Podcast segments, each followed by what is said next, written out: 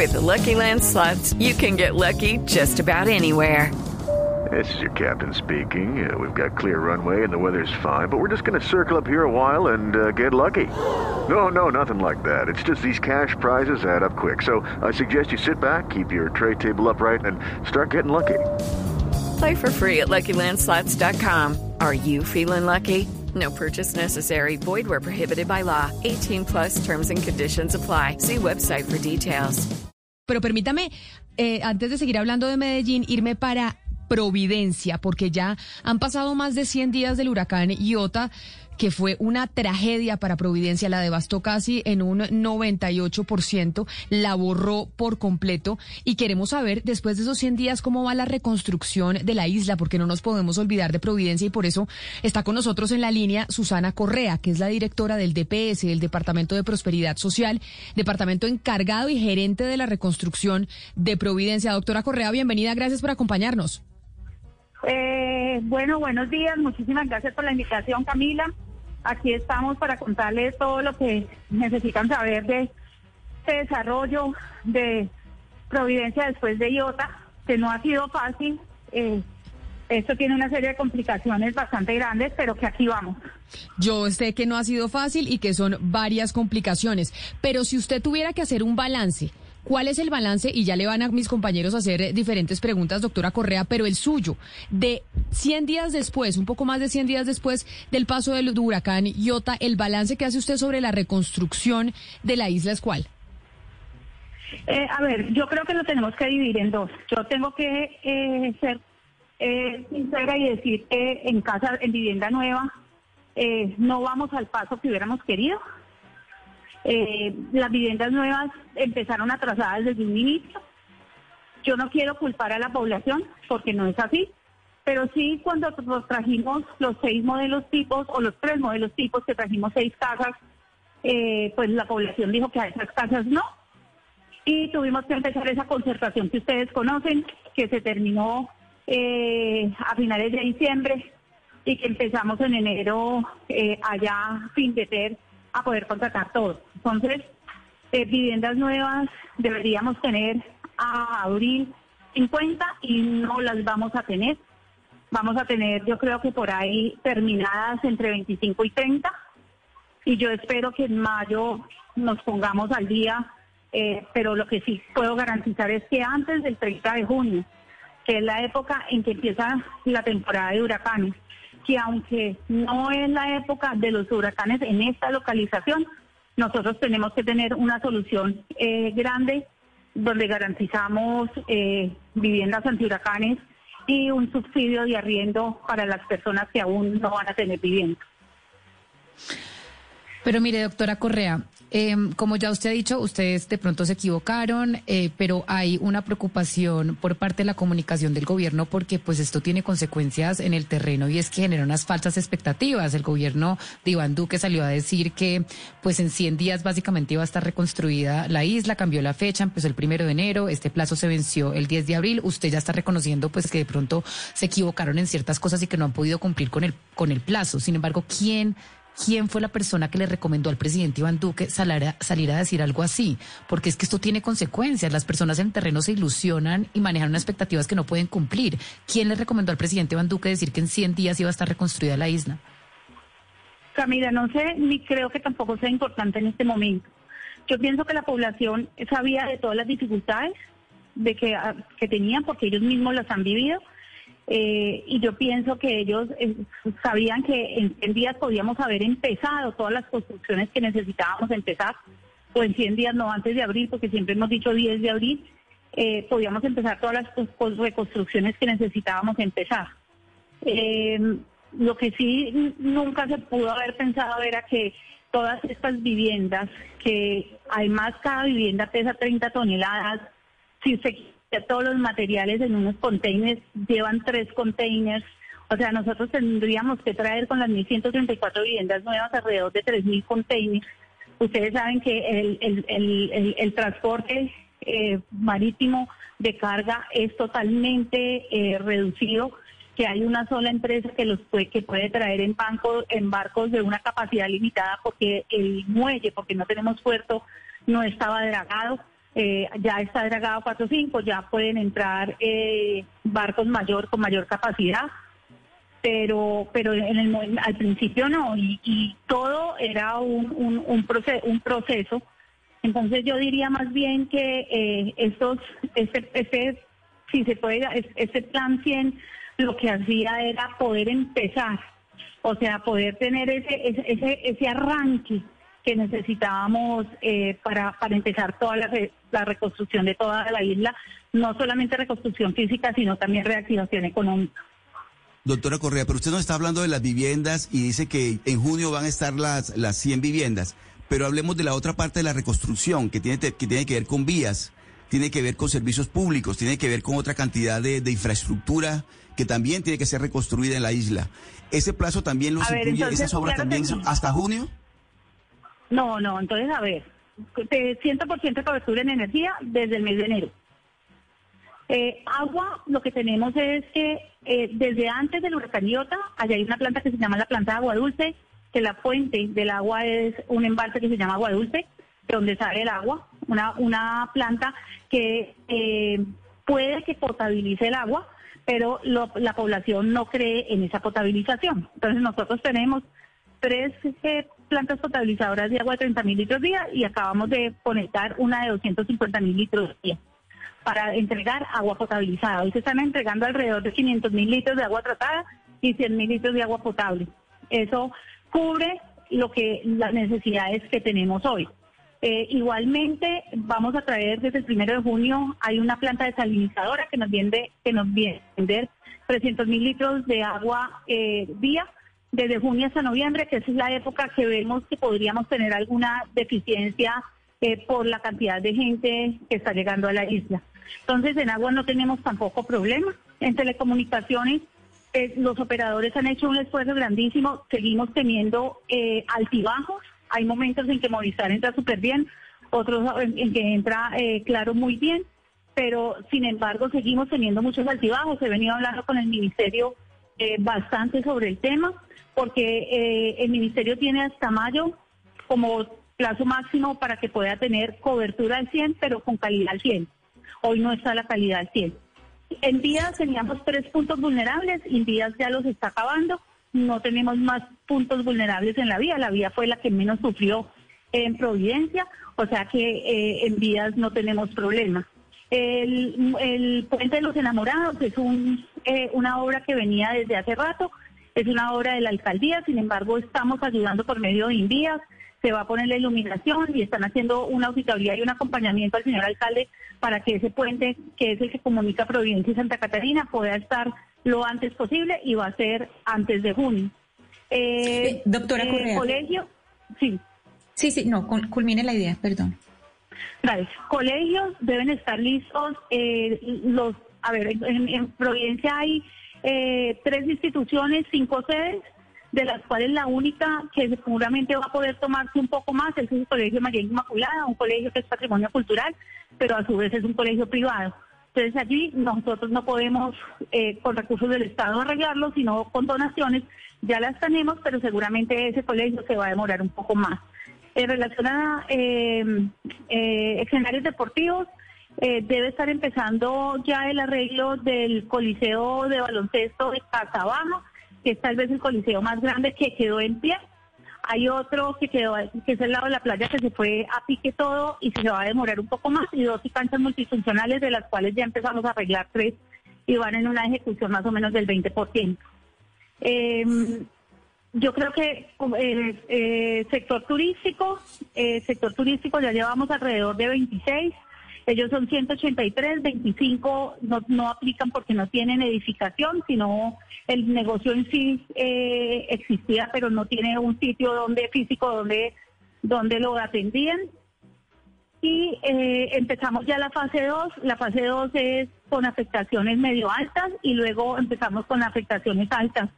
Eh, esperamos también, necesito que las posadas estén listas antes de la porque parte de nuestra eh, estrategia de eh, subsidios de alquiler es precisamente también usando las habitaciones de las posadas. Y el último sector, que es el sector comercial, eh, está al día en todo su, su, su desarrollo, Eh, en este mes acaban 70 y son 205. Nos faltaría entonces las alcaldías, las dos sedes de alcaldía, la policía y los bomberos, que hay unos de ellos que estarán listos en agosto y solamente la segunda la segunda sede de la alcaldía y el segundo y el edificio nuevo de la policía que estarán listos en octubre.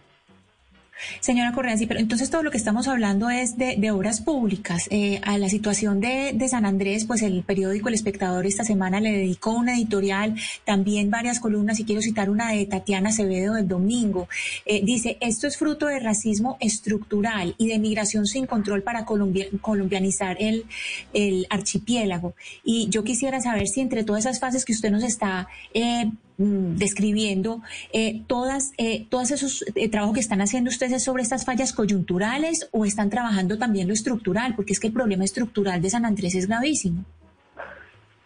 A ver, entonces nosotros tuvimos que dividir el plan de acción específico en dos.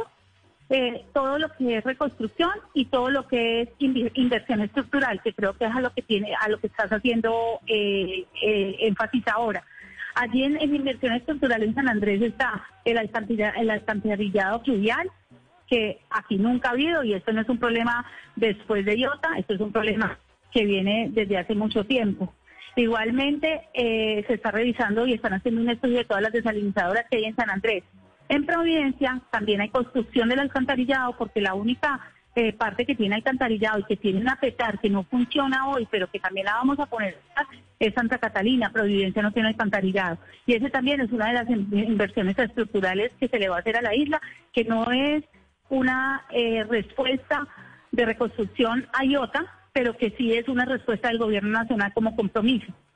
Igualmente el hospital nuevo, porque vamos a reconstruir el hospital que había, pero vamos de todas maneras a hacer un hospital como un compromiso señor presidente Iván Duque, en, Providencia, un hospital que también va a nivel 2, aunque el que vamos a reconstruir también es nivel 2. Pero eh, es un hospital pues con muchísimos más servicios y mucho más grande. Entonces sí tenemos dividido todo el plan de acción en dos partes, lo que es reconstrucción como tal y todo lo que es inversión estructural, que no es, vuelvo y digo, resultado del idiota, pero que de todas maneras el señor presidente ha querido comprometerse con este archipiélago y se van a hacer.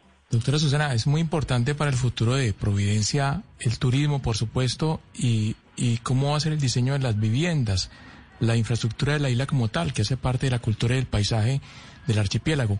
Los, los raizales eh, pudieron participar en el diseño de sus casas, ellos tienen la, oportunidad de escoger, de definir qué tipo de casa, en qué tipo de casa van a vivir. Yo te cuento, eh, al principio llegamos con tres modelos de casas, uno de Acesco, uno de Postobón y otra casa que está hecha en PVC, de las cuales en la isla de Providencia ya habían alrededor de 200 y eh, que las dieron en el, anterior gobierno. Sin embargo, estas casas eran un poco más amplias, esas casas de 60 metros, nosotros las estábamos, las hicimos las, las modelo de 60 metros. Cuando llegamos con esas casas, la población dijo que ellos no querían esas casas, que ellos no querían uniformar Providencia y que ellos querían que eh, eh, querían que hiciéramos una casa para eh, sustituir las que realmente tuvieron colapso total.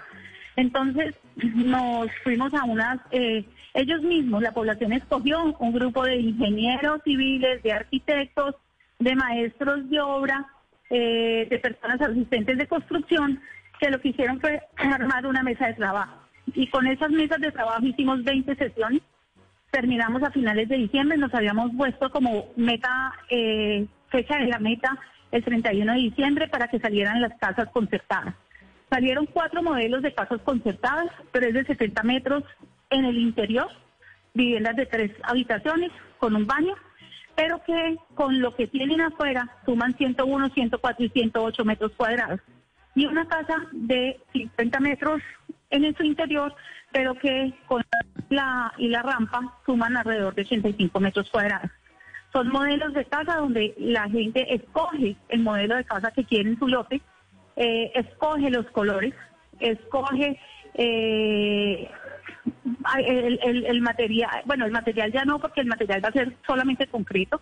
Eh, es una casa que es segura toda.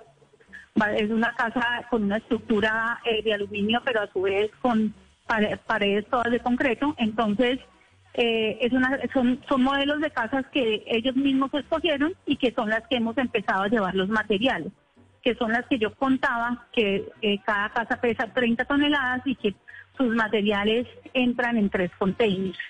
Eh, de esas casas es donde estamos atrasadas, ya tenemos dos casas que se están finalizando, una en Casa Baja y una en Sahué, y tenemos 12 casas más que ya se están instalando sus estructuras de aluminio eh, pero necesito llegar al 30 de abril, necesitaba llegar con 50 y yo tengo que reconocer que no lo vamos, no vamos a alcanzar a llegar con 50. Estamos esperando a ver si en mayo, que tendríamos que hacer 85 para cumplir 135, logramos desplazarnos un poco y en junio tener listas las que habíamos de las que habíamos hablado, que eran alrededor de 235. Eh, esas cajas fueron solo contratadas por la comunidad. Esas son las casas Doctora Correa. Al lado eh, pues un poco como entendiendo los plazos y las nuevas metas del gobierno, pues más allá de esos 100 días que ya no se cumplieron, eh, ¿qué va a pasar en los próximos meses? Usted mencionaba pues digamos la urgencia que es poder evitar enfrentar eh, pues la temporada de lluvias y huracanes, pero pues en este momento hay muchas personas en unas carpas que no podrían soportar esta temporada de lluvias o un nuevo huracán, por lo menos pues categoría 1. ¿Ustedes eh, planean entonces antes de esta temporada ya tener todas las casas listas o cómo van a hacer con las personas que están en las carpas en este momento? ¿Cuál es el plan de contingencia? Como no, no, como no hemos hablado de las casas que están reparándose, que son 877, de las cuales tenemos que dividir en dos, 477 que eran solamente cubierta y estructura de cubierta y 400 integrales, que ya tenemos, vamos a tener a final de este mes más de 500 y que yo espero que en junio 30 tengamos todas listas. Entonces tienes que sumar a esas 877 viviendas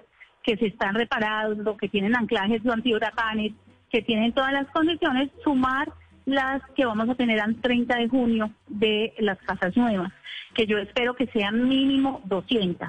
Entonces, hablando, estamos hablando de 1.077 viviendas, pero a su vez estamos haciendo, eh, ustedes saben que las iglesias también logramos conseguir unas donaciones porque nosotros no podemos invertir en ellas, pero eh, Coca-Cola nos ayuda con alrededor de con siete templos. Eh, hay dos iglesias, la New Life y la Iglesia Católica de Southwest que vamos a hacer eh, unos eh, refugios antihuracanes. Eh, en uno caben más de 600 personas, en el otro alrededor de 300, que también van a estar listos al 30 de junio. Además, ProArchipiélago, que es una entidad de acá, que tiene alrededor de 20 empresas aliadas, articulado con el gobierno, va a construir alrededor de nueve salas comunales o casas comunales eh, donde lógicamente eh, lo que va a funcionar es la Junta de Acción Comunal, pero también van a ser eh, refugios huracanes. Entonces, eh, y fuera de eso, nosotros consideramos que con estas 1.077 viviendas ya construidas, más las posadas que tienen que estar listas al 30 de junio, vamos a tener nuestra estrategia del programa subsidio de alquiler, en donde las personas que realmente no tienen una vivienda pues se pasen a un cuarto de estas viviendas que ya están listas en arrendamiento o cojan un cuarto de una posada en arrendamiento y somos nosotros el Estado quien cubrimos ese costo de arrendamiento. Pero entonces, doctora Correa, para terminar, ¿cómo empezamos? Si bien es cierto, y repitámosle a la gente que está preocupada por Providencia, ya no se cumplió el, paso, el, eh, plazo de un principio, ustedes tienen estipulado cuándo dejar esto listo para ya cerrar la entrevista, así nos estemos repitiendo. Ah, mira, teníamos hasta marzo del 2022 como fecha última, es la fecha que siempre se ha dado, pero yo creería, y yo, Susana Correa, gerente de la reconstrucción, pensaría que podría ser antes. Pero dejémoslo en marzo del 2022, en donde debería estar reconstruido todo Providencia. Es la directora del DPS, Departamento de Prosperidad Social, Susana Correa. Doctora Correa, mil gracias y feliz viaje, porque yo ya sé que usted está montada en un avión. Gracias por atendernos. Gracias, gracias a ustedes. Hasta luego. 11 de la mañana, 33 minutos. Llevamos más de 100 días desde que pasó el huracán Iota por Providencia, por San Andrés y Providencia, Providencia, que llevó la mayor, que se llevó pues la peor parte porque básicamente la isla quedó destruida. Y eso es territorio colombiano. Y ahí estaba la señora Correa pues dando una parte de, pues unas explicaciones sobre cómo va el proceso de reconstrucción de la isla. Pues vamos a hacerle seguimiento. Falta pues un año pero a ver si es verdad que en un año está lista la isla. 11 de la mañana, 34 minutos, hacemos una pausa y ya regresamos. It's time for today's Lucky Land horoscope with Victoria Cash. Life's gotten mundane, so shake up the daily routine and be adventurous with a trip to Lucky Land. You know what they say. Your chance to win starts with a spin.